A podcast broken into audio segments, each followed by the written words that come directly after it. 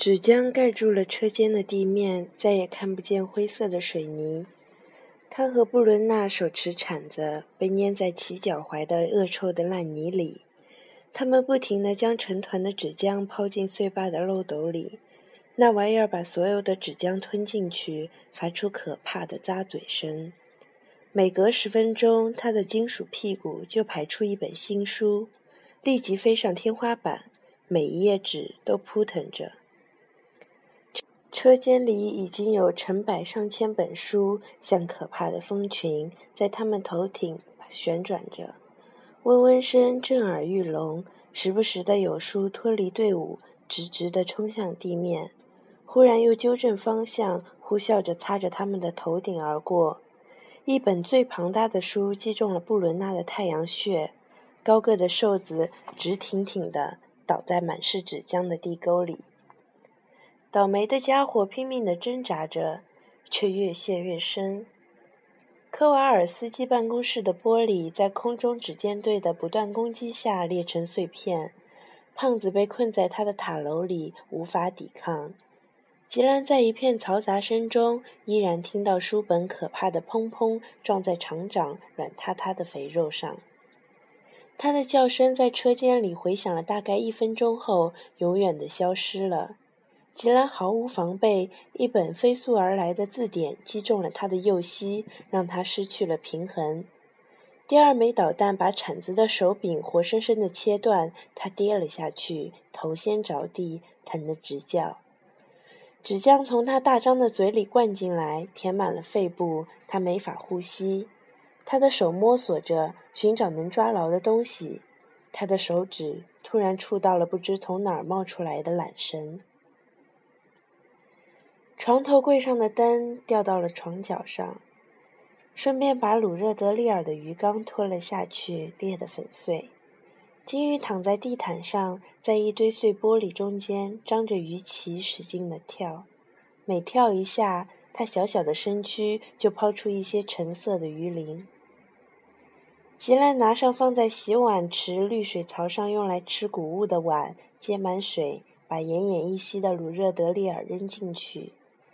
金鱼打了个挺，若无其事，悠哉地游了起来，沿着碗绕了一圈。年轻人看着，舒了一口气。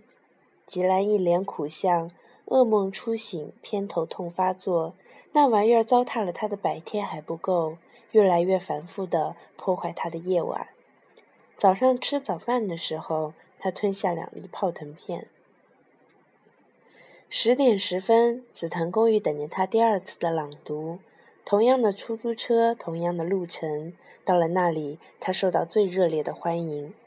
一看见他，一群叽叽喳喳的老奶奶扑到台阶上，像蝴蝶一样围绕着他转，露着假牙唠叨个不停。他几乎忘了自己的偏头痛。他握握这个那个的手，像蓝丝饼干一样粉红脆弱的小手。大家摸摸他的脸蛋儿，冲他笑笑，目不转睛地看着他。他是朗读者，带来美妙话语的人，喊他什么的都有：维纳尔、维尼尔、沃纳尔、瓦努尔、季小姆、古斯丁，或者干脆叫他吉。看来一周内，莫尼克传染了所有的人。他只拥抱了德拉科特姐妹俩，他们感激得直发愣，闻得到古龙水、摩斯。马赛肥皂的香味，身体欠佳的人躲在宽敞的大厅里，无精打采，对周围的骚动无动于衷。这些人只等着离开，却一直等不到。吉仁兰在若塞特和莫尼克的推搡下，穿过两排行将就木的人，走进饭厅里。他看到巨大的饭厅被临时改成了剧场，松了一口气。两张桌子拼在一起，自然成了讲台，上面搁了一张椅子。吉兰心想：照这种情形，一个月之后他就会有自己的化妆室；两个月之后，花园里就会有他的雕像。大家你推我挤，嘀嘀咕咕，争夺好位置。莫尼克过来充当派座员，恢复了一点秩序。他以女主人的身份，根据个人的耳聋轻重和残疾程度来确定优先权。人比上次还要多，吉兰心想，也许是因为约翰和吉娜。他爬上了他的宝座，急着朗读。莫尼克轻轻地点了一下头，示意他可以开始了。若塞特用力眨了一下眼睛，加以确认。文档四。作为公共厕所的保洁员，不管是什么样的公共厕所，都不应该敲打电脑键盘写日记，而是只能够一天到晚擦擦抹抹，把水龙头擦得锃亮，擦啊，洗啊，冲啊，补充卫生纸，不应该做别的事情。厕所保洁员就是用来打扫卫生的，不期待他写作。人们可以想象我玩各种各样的填字游戏，横着的、竖着的、交叉的、藏着的、躲着的字，关在形形色色的格子里。他们也可以接受我在空闲的时候看看插图小说、女性周刊、电视节目、杂志。但是，如果我用被消毒水泡坏了的手指在手提电脑的键盘上敲敲打打，把我的想法写下来，他们就不能理解了。甚至会起疑心，似乎有些不对头。试镜的时候挑错了人，在地下室里用来放小费的碟子旁边，居然不幸地亮着一台十寸的电脑，总归有点煞风景。唉，一开始我用过我的电脑，但是我很快地从他们气愤的眼神里体会到这不成体统。他们没法理解，感到难堪，十分排斥这种不正常的场面。我终于明白，人们对我们的期待通常是固定的。他们希望你是什么形象，你就应该让他们看到什么形象。我让他们看到的形象，绝对不是他们愿意看到的。这种在外面很普通的场面，在这里就不合适。如果说我在世上的这二十八年内真正明白了一个道理，那就是人还是要靠衣装。管你的袍子底下藏的是什么，从那以后我就装装样子，给人一种假象。电脑乖乖地套在套子里，放在我的凳脚边，不让别人看到。人们更容易把小费留着，咬着笔头，拿着最近一期时装杂志，绞尽脑汁玩找错游戏的年轻女子，而不是在最新款的电脑闪亮的屏幕前发呆的同一个女子。乖乖的循规蹈矩，我领厕所保洁员的工资，就应该穿上厕所保洁员的服装，演好剧本安排的角色，这样大家都舒服，尤其是我。人们因此可以放下心来。我阿姨总是说，见阿姨语录第十一条：放心的客人比心慌的客人更大方。这种阿姨语录，我抄了满满一本。我从小学五年级就开始收集了，在我的螺旋记事本上写了一大堆，随身带着。我每一条都背得出来。阿姨语录第八条：虽然微笑通常不需要任何本钱，却能带来很大回报。第十四条：办小事给不了大佣金。第五条最短，却是我最喜欢的：撒尿不是游戏。随着时间的推移，我学会了偷偷写字，别人看不出来。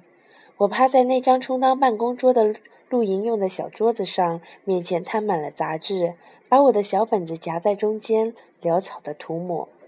我一点一点的写，我每天都要写。如果哪天没有写，这天似乎就白过了，似乎就停留在他们强加给我的厕所保洁员的角色里。一个可怜的姑娘，活在世上就是为了领这份粗俗的工作的工资。吉兰抬起头，听众似乎很陶醉，饭厅里一片寂静，却不凝重。该让他们稍微消化一下了。他从他们久经风霜的脸上看到的是幸福。吉兰很高兴和他们分享朱莉白色而光滑的世界。故事发生在哪里？一个颤抖的声音问道。这个问题一提出来，后面立即举起一大片手来。莫尼克都没来得及引导，答案就从四面八方传了过来。在游泳池里，一位老人提议道；“温泉疗养院，另一位老人建议道；在公共厕所里，坐在第一排的秃头结结巴巴地说：‘莫里斯，你说的那叫啥啊？我们当然知道是在厕所里，但是公共厕所到处都有啊。’”我们想知道是哪里的公共厕所。剧院，安德烈兴奋地说：“那个老女人在剧院里做厕所保洁员。为什么是老女人？”安德烈。莫里塞特说的对，为什么是老女人？安德烈，你能给我们解释一下吗？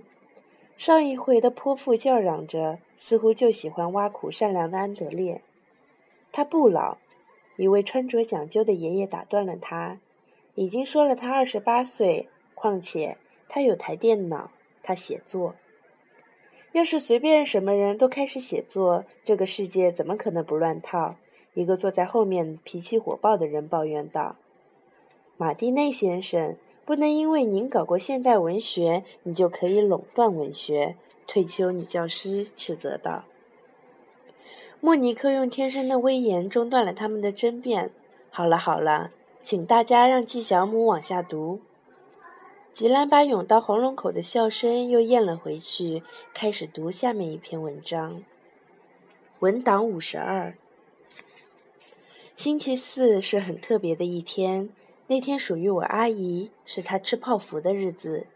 她每周四都吃够数量，八只在她家附近的面包店买的泡芙一定是八只泡芙，而不是其他东西。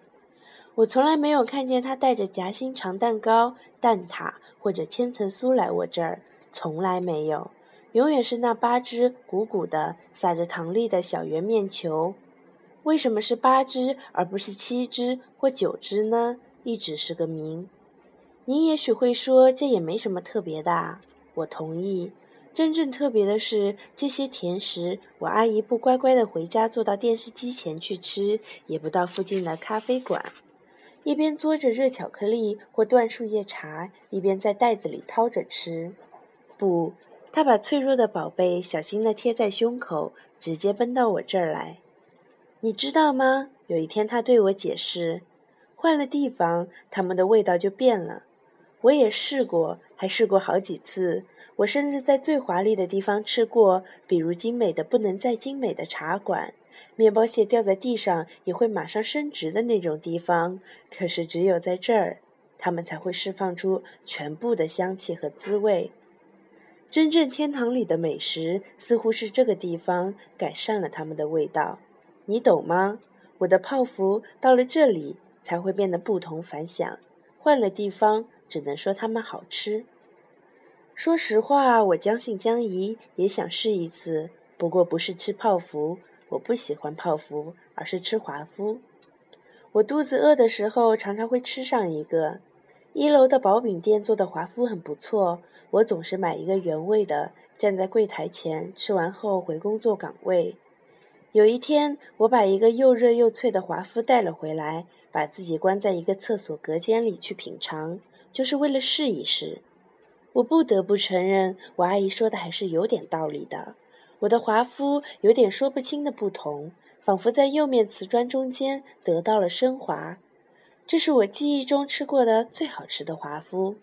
阿姨说起她的泡芙就滔滔不绝，跟那些卖弄奶油傲娇的蛋糕，还有裹着杏仁骨被自身的分量压垮的自以为是的饼干完全不一样。她激动地说：“糕点中的泡芙就像绘画中的极简艺术。”他对愿意听他说话的人严厉地说：“他摆脱所有的假象，赤裸裸地呈现在我们眼前，全部的装饰就是那几粒白糖。”他展现出自己的本色，等着被吃掉的小甜品，简简单单。啊，他认真起来，听着就像一位诗人。丫头，你把四号隔间留给我了吗？他边亲我边问。留了，阿姨。我总是把四号留给你，你不是不知道。我每周四把他的四号隔间彻底打扫一遍，然后锁上，等着他来。这是给他的特殊待遇。他在这儿有固定的隔间，就像有的人在富凯餐厅有固定的餐桌，有的人在希尔顿有固定的套房。他把外套、手提包和帽子交给我之后，拎着他的那袋泡芙，胳膊下夹着坐垫，匆匆忙忙跑进去，两眼馋得放光。他把马桶盖放下来，垫上柔软的垫子，舒舒服服地坐好，花上二十分钟，一个一个的。细吮他那些小宝贝，用舌头将面团顶在口腔上壁，把囚禁在泡芙内部的香草味儿释放在味蕾的中心。我的茱莉亚，你无法想象，他从里面出来的时候感叹道：“太好吃了，真像一下子注射了八支毒品的瘾君子。”挂在饭厅大门上方的时钟已经指向了十一点二十五分，出租车就快来了。听众们似乎不急着走，热烈地讨论起来。老太太们在回忆泡芙的做法，透露各自的秘方：鸡蛋的个数、黄油的分量、裱花嘴的尺寸。另一群人则在讨论坐在马桶盖上吃泡芙的合理性。有的人觉得这个想法实在荒唐，有的人却打算把中午的甜点带回房间，坐在洗手间的马桶上去品味一下。吉兰遗憾地从柔软的扶手椅里站起来，他越来越喜欢跟紫藤公寓的居民在一起。莫尼克和若塞特向他伸出手臂，帮他回到现实中来。他趁机向他们提起衣缝。